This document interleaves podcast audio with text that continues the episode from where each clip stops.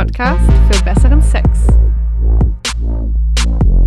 Hallo, schön, dass ihr wieder zuhört bei Oh Baby, dem Podcast für besseren Sex.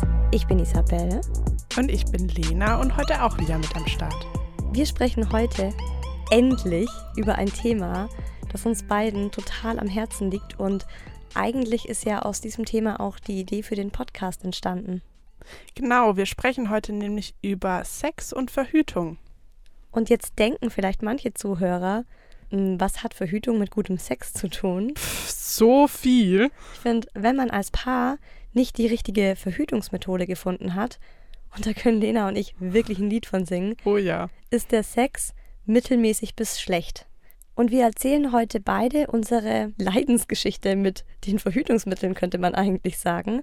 Und natürlich auch, wie wir momentan verhüten und wie zufrieden wir damit sind.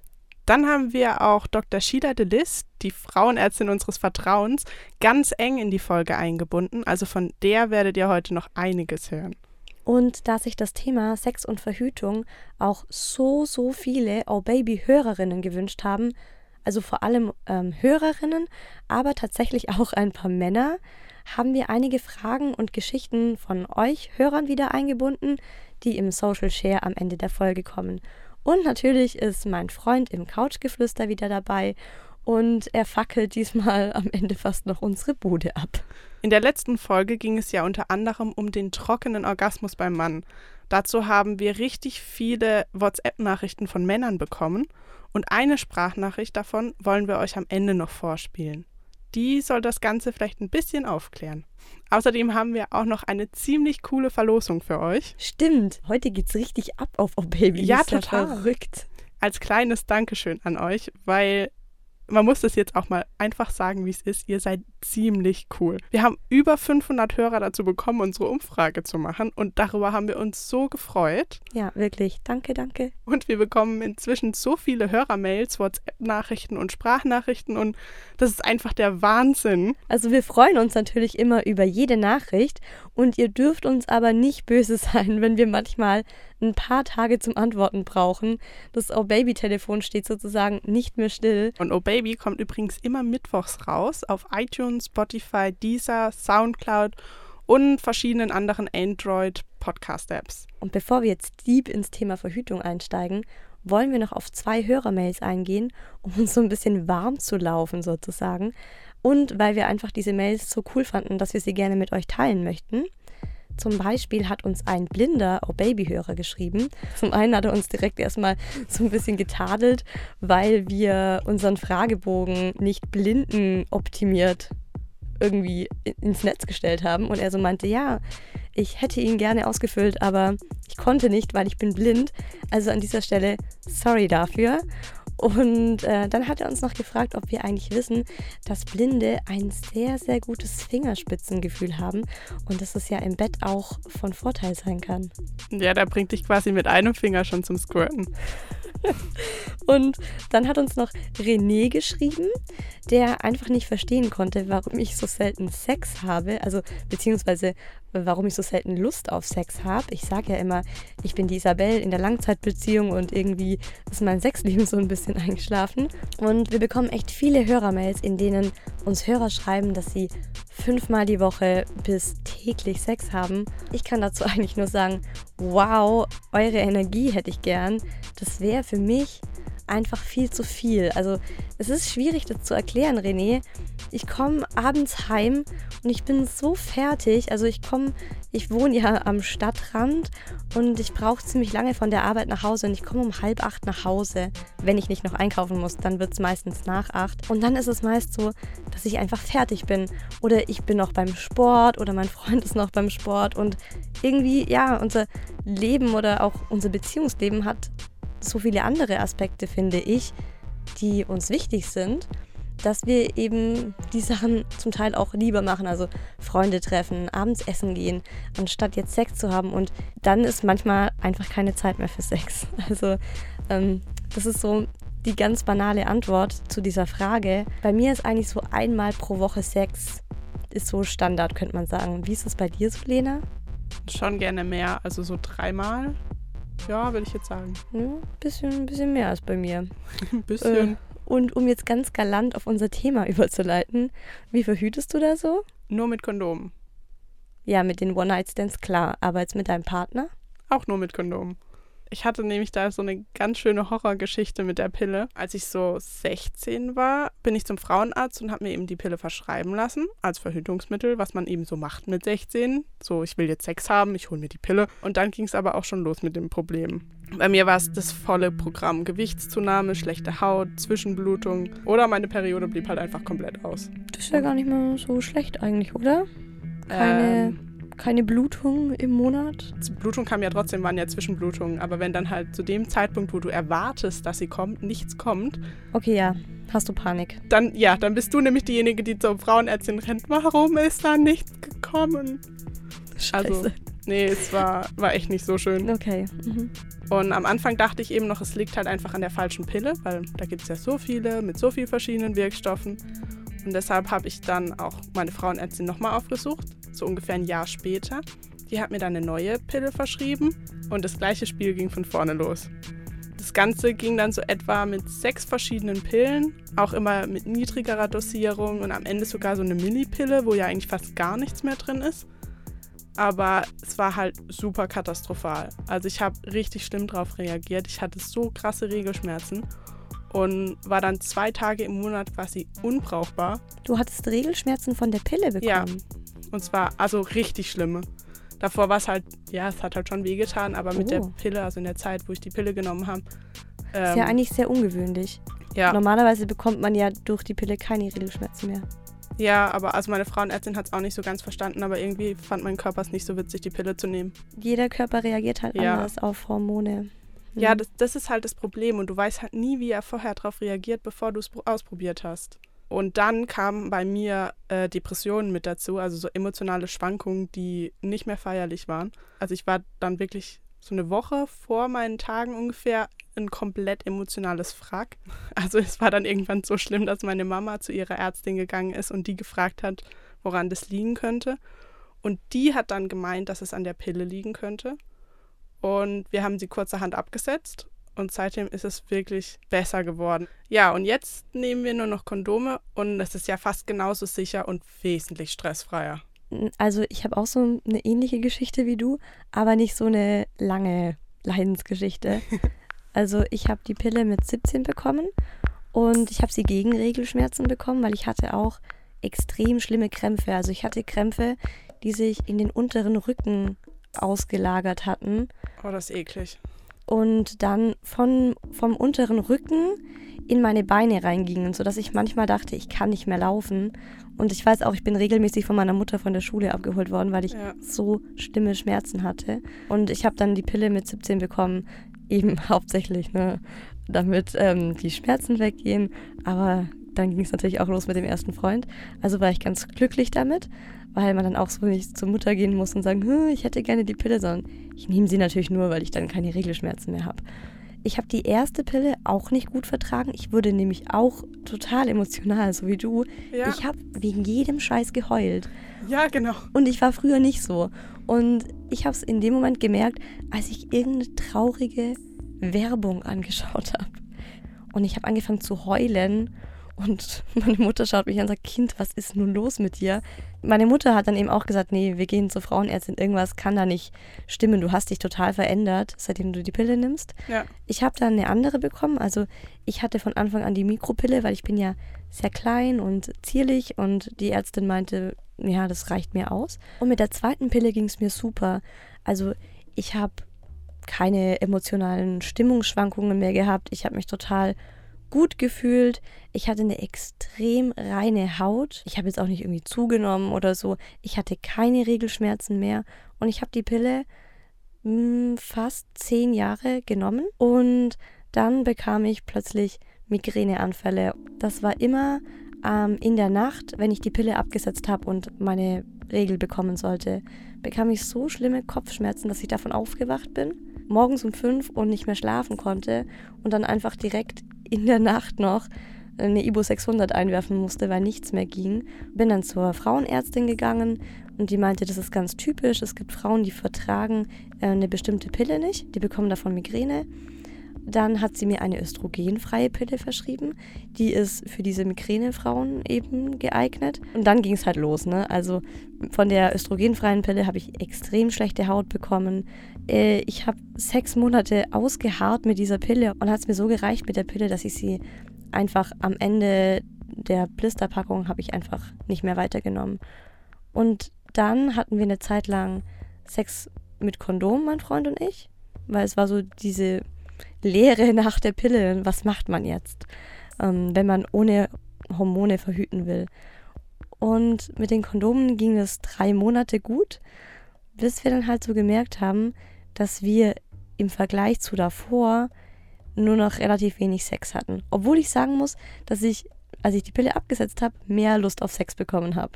Aber dann hatten wir irgendwie immer nur noch weniger Sex und dann irgendwann haben wir drüber gesprochen und mein Freund meinte so, ja, er ist jetzt einfach mal ganz ehrlich, er findet es mit Kondom einfach nicht so geil und es ist irgendwie nicht mehr dasselbe wie davor und ich muss zugeben, ich hatte das auch, dieses Gefühl.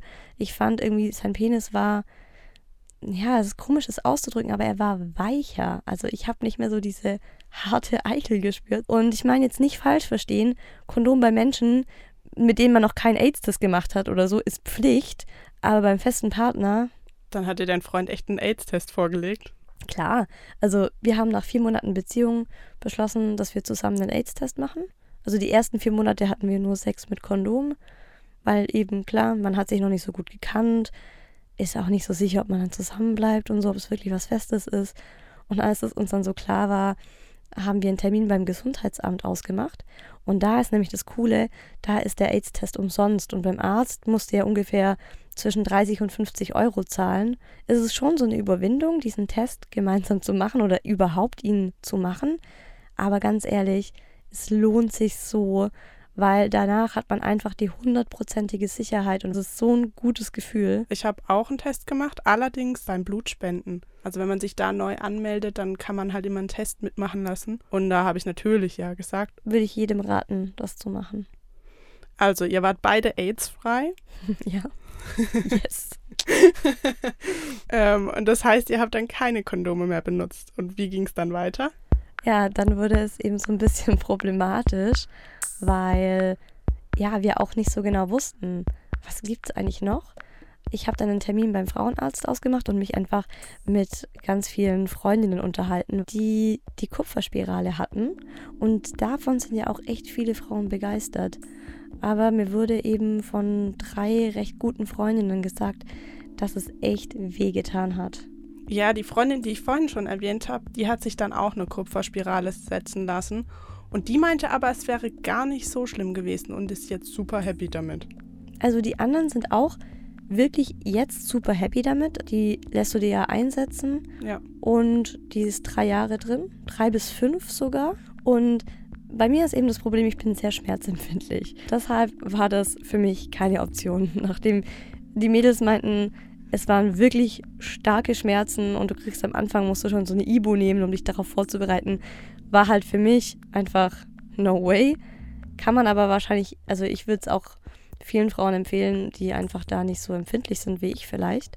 Und bei mir war auch so der andere Gedanke, über mehrere Jahre so einen Fremdkörper in mir zu haben, war mir irgendwie nicht so Fand ich nicht so geil. Und dann hatte ich endlich den Termin mit meiner Frauenärztin und wir haben dann so ein bisschen gesprochen, was so irgendwie für mich in Frage kommt. Ich hatte auch mal was vom Nova-Ring gehört, wo sie dann meinte, nee, der ist überhaupt nichts für dich, weil der hat noch mehr Hormone als die Pille.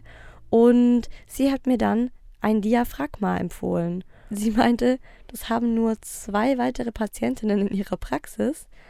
Aber ich dachte mir, ja gut, okay, ich probier's. Das war jetzt vor einem guten Jahr und ich muss sagen, seitdem verhüten wir mit Diaphragma und ich bin extrem zufrieden damit. Ich habe schon echt viel über dieses Diaphragma gehört, aber ich kann mir da irgendwie gar nichts drunter vorstellen. Magst du das mal kurz erklären? Mir ging es ja ähnlich. Also es gibt jetzt recht moderne Diaphragmas. Ich habe auch gehört von so älteren Diaphragmas, die man irgendwie an den Körper individuell anpassen muss. Das ist bei meinem Diaphragma überhaupt nicht so. Das ist aus Silikon und das passt sich automatisch der Größe deiner Gebärmutter an.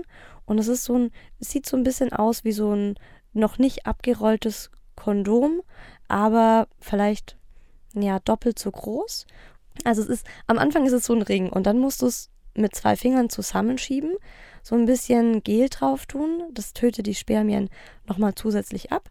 Und dann schiebst du diesen Stift, also dieses langgezogene Diaphragma, unten rein und es klappt sich dann automatisch auf, legt sich um deine Gebärmutter und du spürst dann relativ gut, ob es richtig liegt, weil du so eine kleine Einkerbung hast, die sich dann automatisch an den Schambeinknochen so ranschmiegt. Und dann sitzt das Ganze auch fest. Und im Idealfall, wenn es richtig sitzt, spürst du es nicht mehr und der Mann spürt es auch nicht.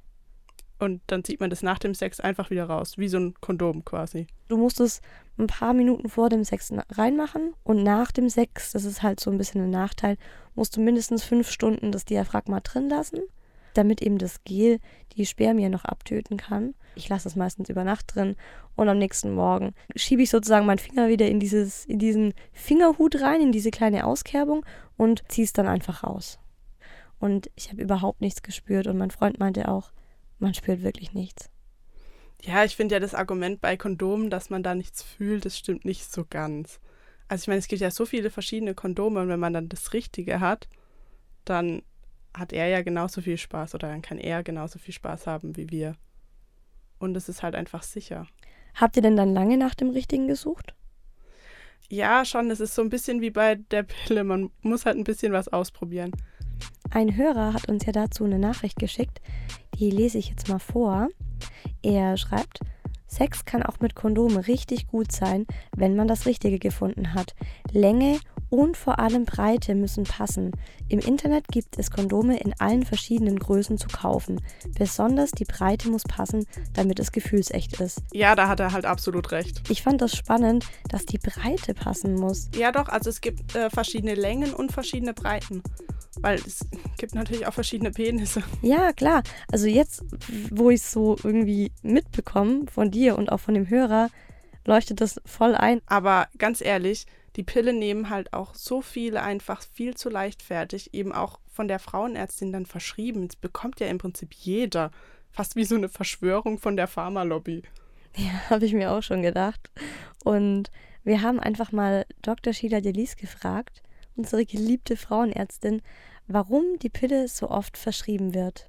Die Pille ist natürlich zum einen sehr zuverlässig. Ich verschreibe es auch sehr gerne den jungen Mädels sozusagen, wenn sie anfangen zu verhüten, damit sie lernen, Verantwortung zu tragen für ihr Körper, dass man merkt, man muss jeden Tag etwas einnehmen.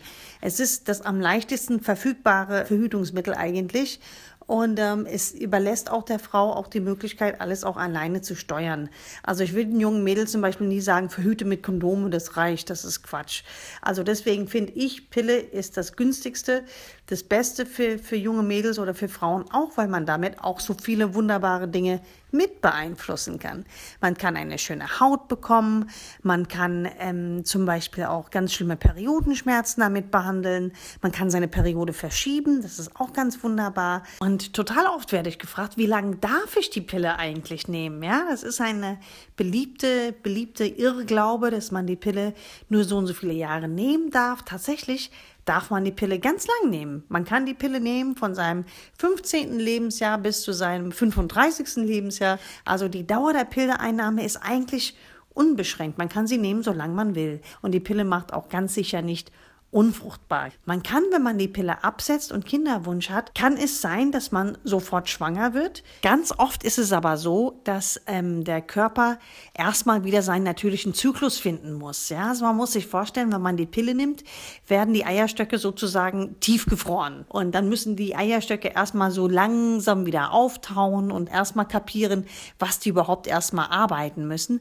Deswegen kann es schon sechs bis sieben Monate dauern, bis man überhaupt ein eine regelmäßige Periode wieder bekommt.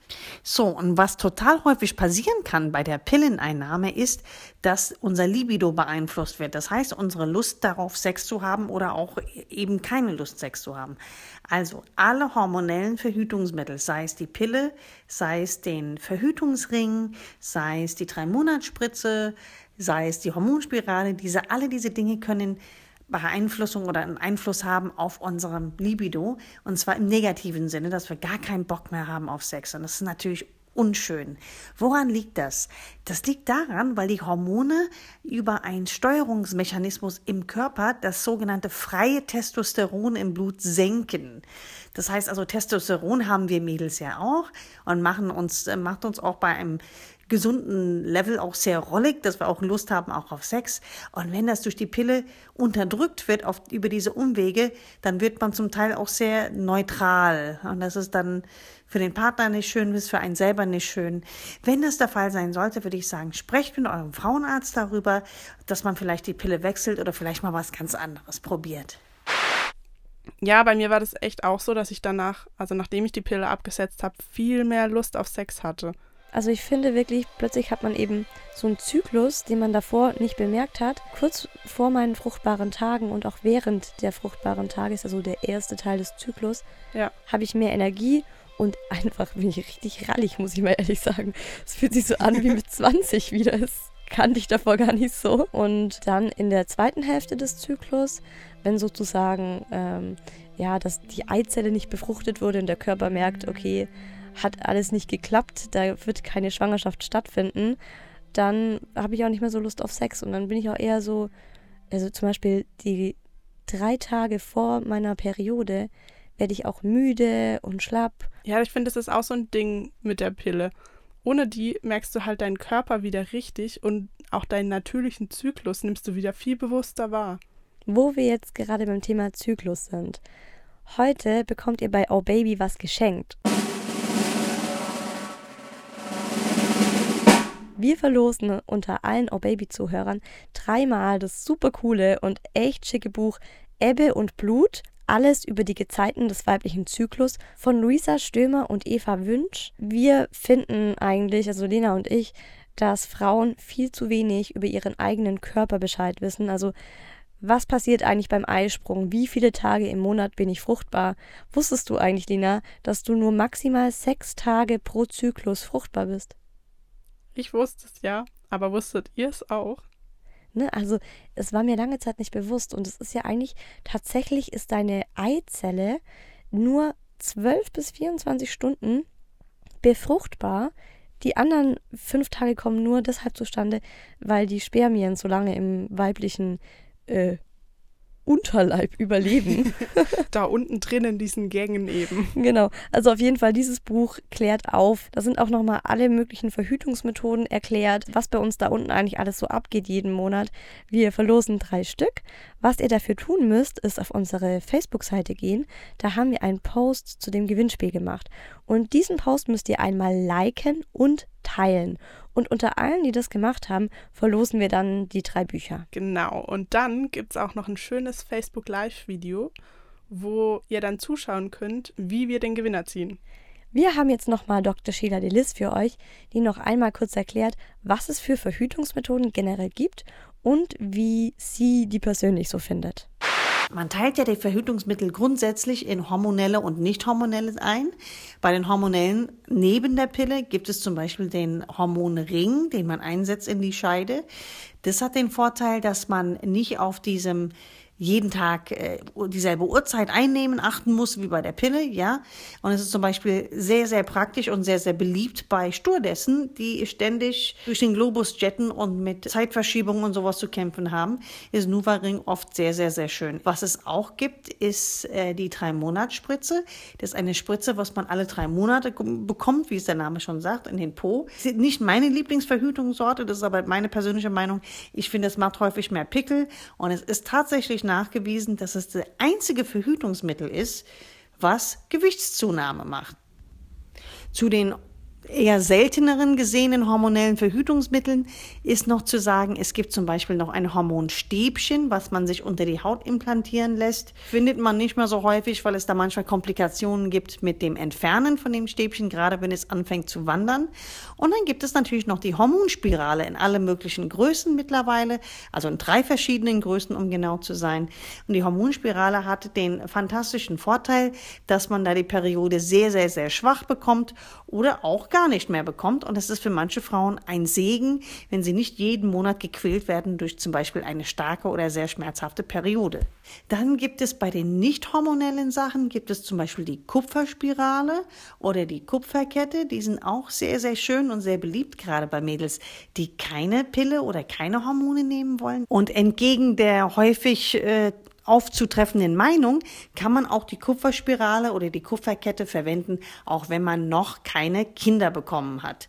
Bei den nicht hormonellen Verhütungsmitteln haben wir ansonsten noch natürlich Kondome, völlig klar, oder ansonsten auch solche Computer, wo ähm, man jeden Tag auf so ein Stäbchen pinkeln muss. Und diese Computer, also wie so ein Taschencomputer, sieht das aus, was wie so, so ein Mini-Nintendo. Und äh, das sagt einem, wann die fruchtbaren Tage sind. Das ist ein bisschen unzuverlässig, würde ich jetzt nicht unbedingt verwenden, wenn ich partout nicht schwanger werden will. Weißt du, was mir gerade einfällt, was ich am Kondom wirklich gut finde? Dass es eine Verhütungsmethode ist, um die sich mal nicht nur die Frau kümmern muss. Also bei allem anderen, Pille, Spirale, Hormonspritze, Hormonpflaster, Hormonstäbchen, Diaphragma, whatever, ist es immer dasselbe, dass es unseren Körper, also den der Frau beeinflusst und wir müssen uns damit rumschlagen und ich finde es echt unfair. Ja gut, zur Verteidigung der Männer kann man ja sagen, dass es Wissenschaftler gibt, die daran arbeiten, Verhütungsmethoden für den Mann zu finden. Also da gibt es zum Beispiel eine Pflanze aus Indonesien, die verhindern soll, dass das Sperma in die Eizelle eindringt. Das wäre dann was, was der Mann einnehmen müsste. Aber gut, sie haben ja auch versucht, eine Pille für den Mann zu machen und das ist leider super gescheitert. Also die gibt es, wie ihr vielleicht wisst, nicht auf dem Markt, weil sie an Männern getestet wurde und die Nebenwirkungen so stark waren, dass der Versuch abgebrochen wurde. Der Witz der Sache ist ja, dass das Nebenwirkungen waren, die wir Frauen bei der Pille jeden Tag haben oder halt haben können, wie Kopfschmerzen, Stimmungsschwankungen, Müdigkeit. Aber uns Frauen mutet man sowas eben eher zu als den Männern. Und bei Männern heißt es dann abbrechen, nicht zumutbar. Ja, da gelten halt offensichtlich andere Maßstäbe. Du weißt ja, wie empfindlich die sind. Überleg doch nur mal, wenn sie erkältet sind. Mein Freund hat ja zum Beispiel gesehen, wie stark ich unter der Pille gelitten habe, mit der Migräne, mit, der, mit den Hautproblemen. Und er meinte damals eben auch zu mir, er würde mich so gerne entlasten und irgendwas schlucken. Aber es gibt halt nichts. Ne? Er kann mich da nicht entlasten, außer mit Kondom. Das finden wir beide doof. Aber das kann er euch eigentlich auch selbst erzählen. In der Oh Baby-Rubrik, dem Couchgeflüster.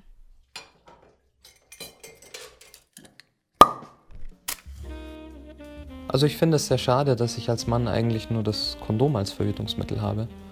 Da hast du als Frau deutlich mehr Alternativen. Beim Sex bin ich im Gegensatz zum, zu meiner generellen Lebenseinstellung oder im Gegensatz zum Alltag ähm, doch eher verkopft.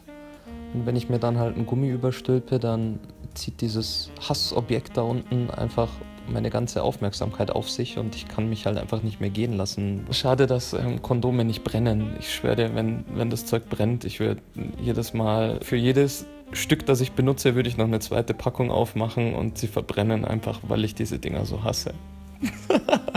ja, da bin ich heilfroh über dein Diaphragma. Also ohne Kondom und ohne die Pille, die deinen Hormonhaushalt und deine Gefühlsschwankungen noch mehr aus der Bahn wirft, als sie ohnehin schon neben der Spur sind. An dieser Stelle vielen Dank an Herrn oder Frau Diaphragma, an die Erfinder dieses Dings. Echt, echt ja, sehr praktisch. War bestimmt ein Inder. Diaphragma Gandhi oder so. Und nachdem wir das Couchgeflüster fertig aufgenommen hatten, haben wir uns so angeschaut und mein Freund meint nur so zu mir, ey, hoffentlich habe ich jetzt keinen Scheiß erzählt und so ein Kondom brennt wirklich nicht. Und dann haben wir es ausprobiert und das Ganze per Facebook Live-Video festgehalten. Ihr könnt das Ergebnis die große Frage, ob ein Kondom brennt oder nicht, auf unserer Facebook-Seite sehen. Wir standen tatsächlich vor kurzem auf unserem Balkon in der Nacht und haben versucht, ein Kondom anzuzünden. Nein, wie geil seid ihr zwei denn? Mega. Aber was ich auch mega gut fand, ist Diaphragma Gandhi. Wie geil ist denn das? ja, oder? Du bist halt echt die einzige meiner Freundinnen, die sowas benutzt. Ja, ich weiß. Es ist halt auch super selten. Ich musste ja dann, um das Diaphragma zu bekommen, in die Apotheke gehen. Und ich war in drei verschiedenen Apotheken und die haben mich alle angeschaut. Was wollen Sie, ein Diaphragma? und eine wusste tatsächlich nicht, was ein Diaphragma ist. Ja, ich habe ja vorhin schon gesagt, ich konnte mir auch nicht so wirklich was drunter vorstellen. Ich finde so ein Diaphragma wirklich sinnvoll, aber irgendwie ist wahrscheinlich die Diaphragma-Lobby nicht so auf Zack wie die Pillenlobby. weißt du, worüber wir überhaupt noch gar nicht gesprochen haben und was ich auch super spannend finde, ist die Verhütung bei Homosexuellen. Also ich meine, da gibt es ja zum Beispiel so Lecktücher für lesbische Frauen, die vor Krankheiten schützen sollen. Und wie schwule Männer verhüten, das erzählt uns jetzt ein O-Baby-Hörer im ersten Social Share. Also bei Schwulen ist es ganz, ganz, ganz wichtig, dass man verhütet, also ein Kondom benutzt. Da, wo ich jetzt herkomme, ist das nicht immer so selbstverständlich. Es gibt viele Leute, die sagen, ohne Kondom ist doch egal und so. Jetzt hier in Australien ist mir auf jeden Fall aufgefallen, seitdem ich hier bin, dass ganz viele Leute ähm, PrEP benutzen. Und das ist eine, ja, sowas wie eine Pille. Und die soll angeblich verhindern, dass man AIDS kriegt. Die macht einen sozusagen immun dagegen. Die musst du aber jeden Tag nehmen und wenn jemand sagt, dass er PrEP nimmt, dann ist das meistens so jemand, der echt jeden Tag jemanden anderen hat. Das ist ein böses Zeichen. Außerdem in Deutschland ist das, glaube ich, gar nicht verfügbar im Moment und Australien ist auch das einzige Land, was das wirklich unterstützt.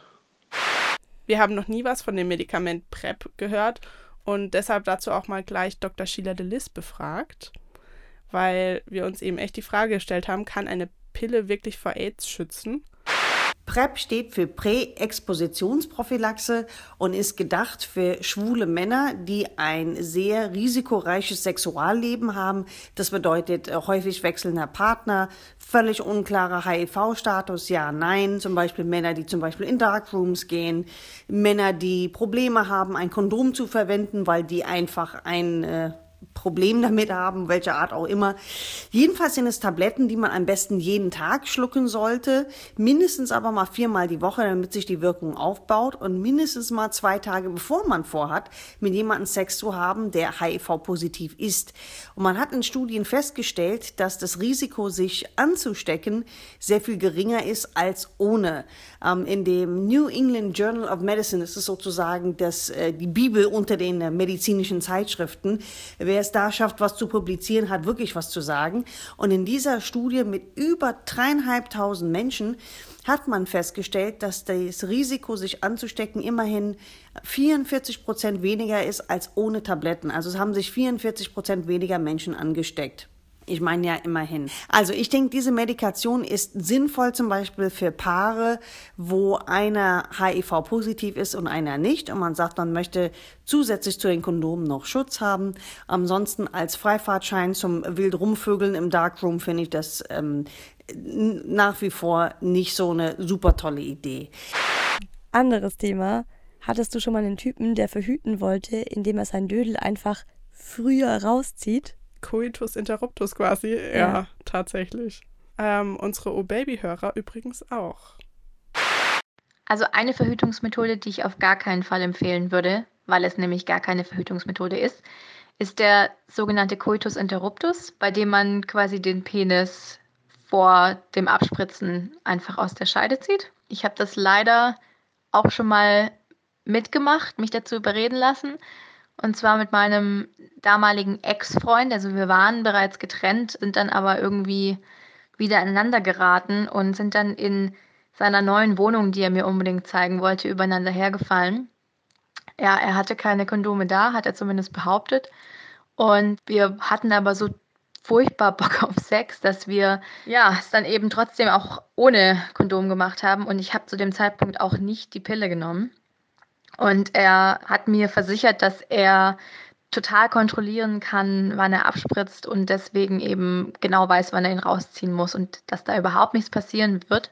Und es hat auch tatsächlich in Anführungsstrichen, sage ich mal, funktioniert. Also er hat ihn tatsächlich zur richtigen Zeit rausgezogen.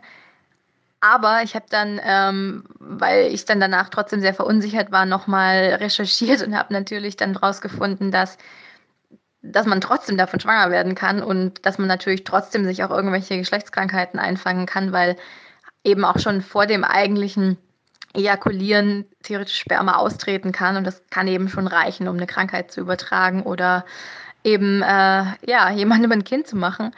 Und ich habe dann bis zur nächsten Periode ziemlich gefürchtet und war sehr, sehr, sehr froh, als ich meine Tage dann bekommen habe und habe mir geschworen, so einen Scheiß mache ich nie wieder in meinem Leben. Also an alle zukünftigen Typen, Coitus interruptus ist der letzte Scheiß. Ey, also das ist wirklich einfach extrem beschissen. Wenn der Typ meint, es ist eine Verhütung, vor dem Orgasmus einfach den Schwanz rauszuziehen. Das geht überhaupt nicht. Aber wir haben ja auch schon vor zwei Wochen über das Thema Sperma gesprochen und da blieb eine Frage nämlich noch offen. Und zwar, ob Männer jetzt einen trockenen Orgasmus haben können oder nicht. Wir haben wirklich viele, viele Rückmeldungen von euch bekommen. Also merci an dieser Stelle. Das hat uns total gefreut. Und die allermeisten haben uns geschrieben, doch, das geht. Wir haben schon mal einen trockenen Orgasmus gehabt hat sich super angefühlt und eine von diesen Nachrichten spielen wir euch jetzt nochmal vor. Zum trockenen Orgasmus, ich weiß, ich habe, ja, also ihr wart die Ersten, die das jemals angesprochen haben, weil ich habe das, ich kenne das persönlich vor allem vom Masturbieren. Ich kann so masturbieren, dass ich quasi nicht komme. Manchmal kommt da vielleicht noch etwas, also so ja, so Lusttropfenmäßig ein bisschen raus, aber an sich nicht. Und es stimmt, das ist ein intensiveres Gefühl. Also die äh, Frauenärztin war das, glaube ich, hat gesagt, das gibt's nicht und äh, finde ich jetzt nicht unbedingt, weil ich mache das seit seit fünf, sechs, sieben Jahren bestimmt schon. Ähm, das ist ein intensiveres Gefühl. Ich würde sagen, ich würde nicht sagen doppelt so intensiv, aber ich würde sagen schon nochmal 30, 40 Prozent intensiver.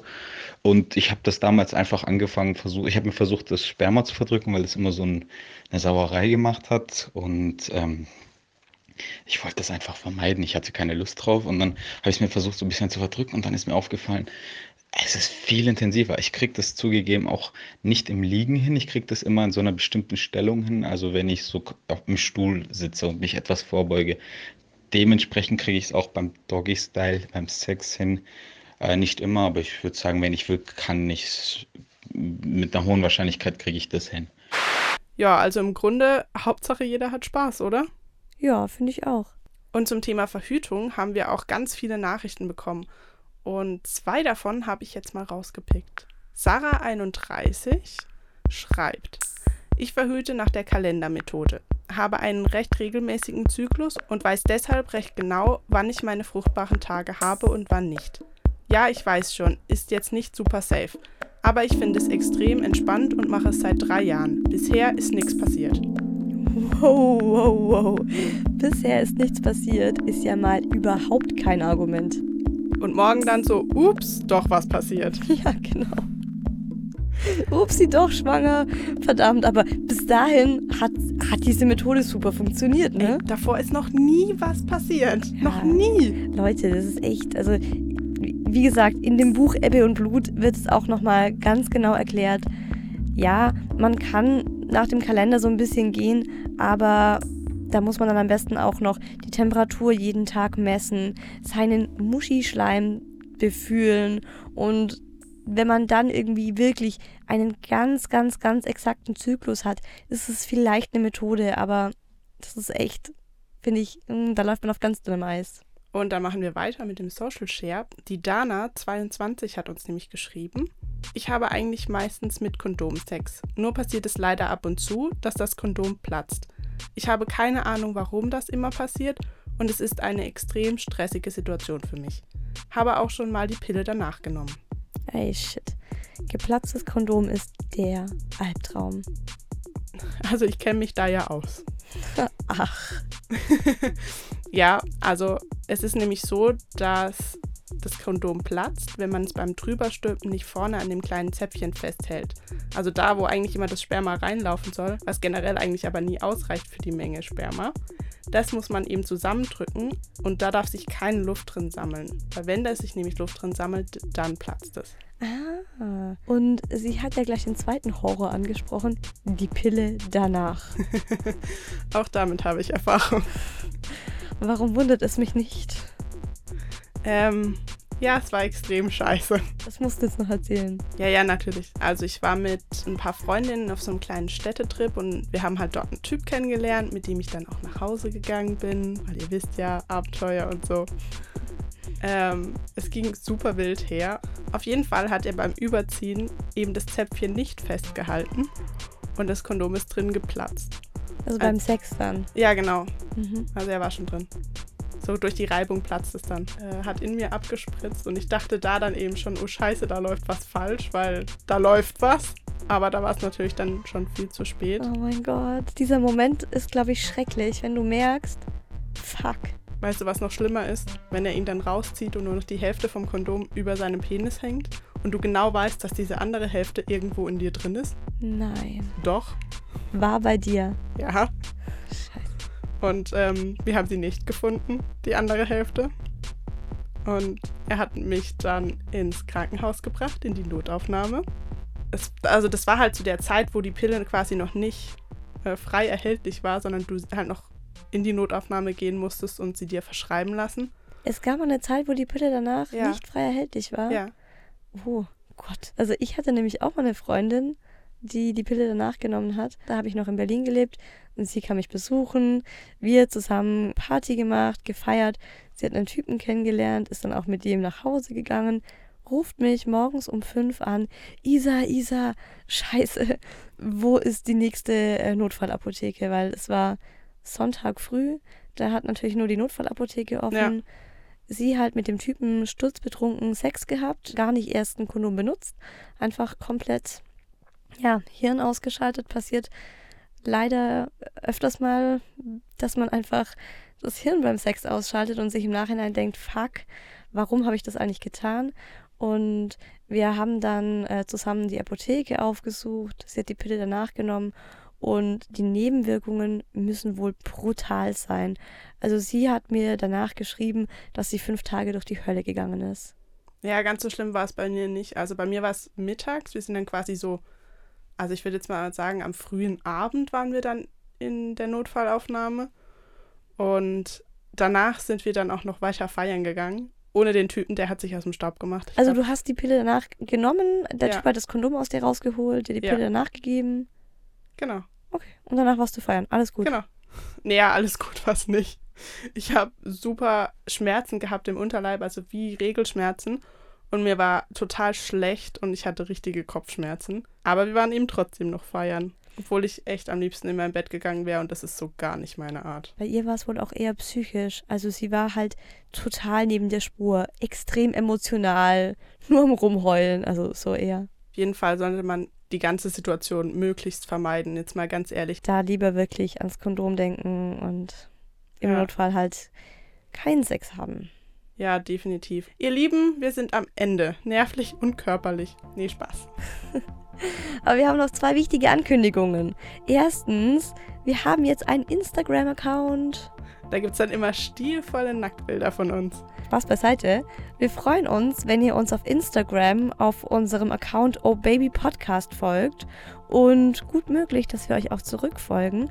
Immerhin sehen wir uns bei Oh Baby als Community und nicht als so unerreichbare Stars, die dann selbst immer nur so zehn Leuten folgen und dafür aber ganz viele Follower haben. So wollen wir nicht sein. Also, Oh Baby Podcast es jetzt auf Instagram. Außerdem, wir freuen uns über Sprachnachrichten und WhatsApp-Texte zum Thema Sex und Periode. Wenn ihr da eure Geschichten bis zum 3. September einschicken könntet, dann wäre das grandios und wir bauen die natürlich sofort in die nächste Podcast-Folge mit ein. Also habt ihr Sex, wenn ihr eure Periode habt? Oder liebe Männer, findet ihr es schlimm, Sex mit einer Frau zu haben, die gerade ihre Tage hat? Und wer leckt während der Periode seine Freundin oder auch nicht seine Freundin, auch ein One-Night-Stand? Wir freuen uns über ganz viele Nachrichten von euch und bis dahin, kommt doch mal wieder. Oh yeah.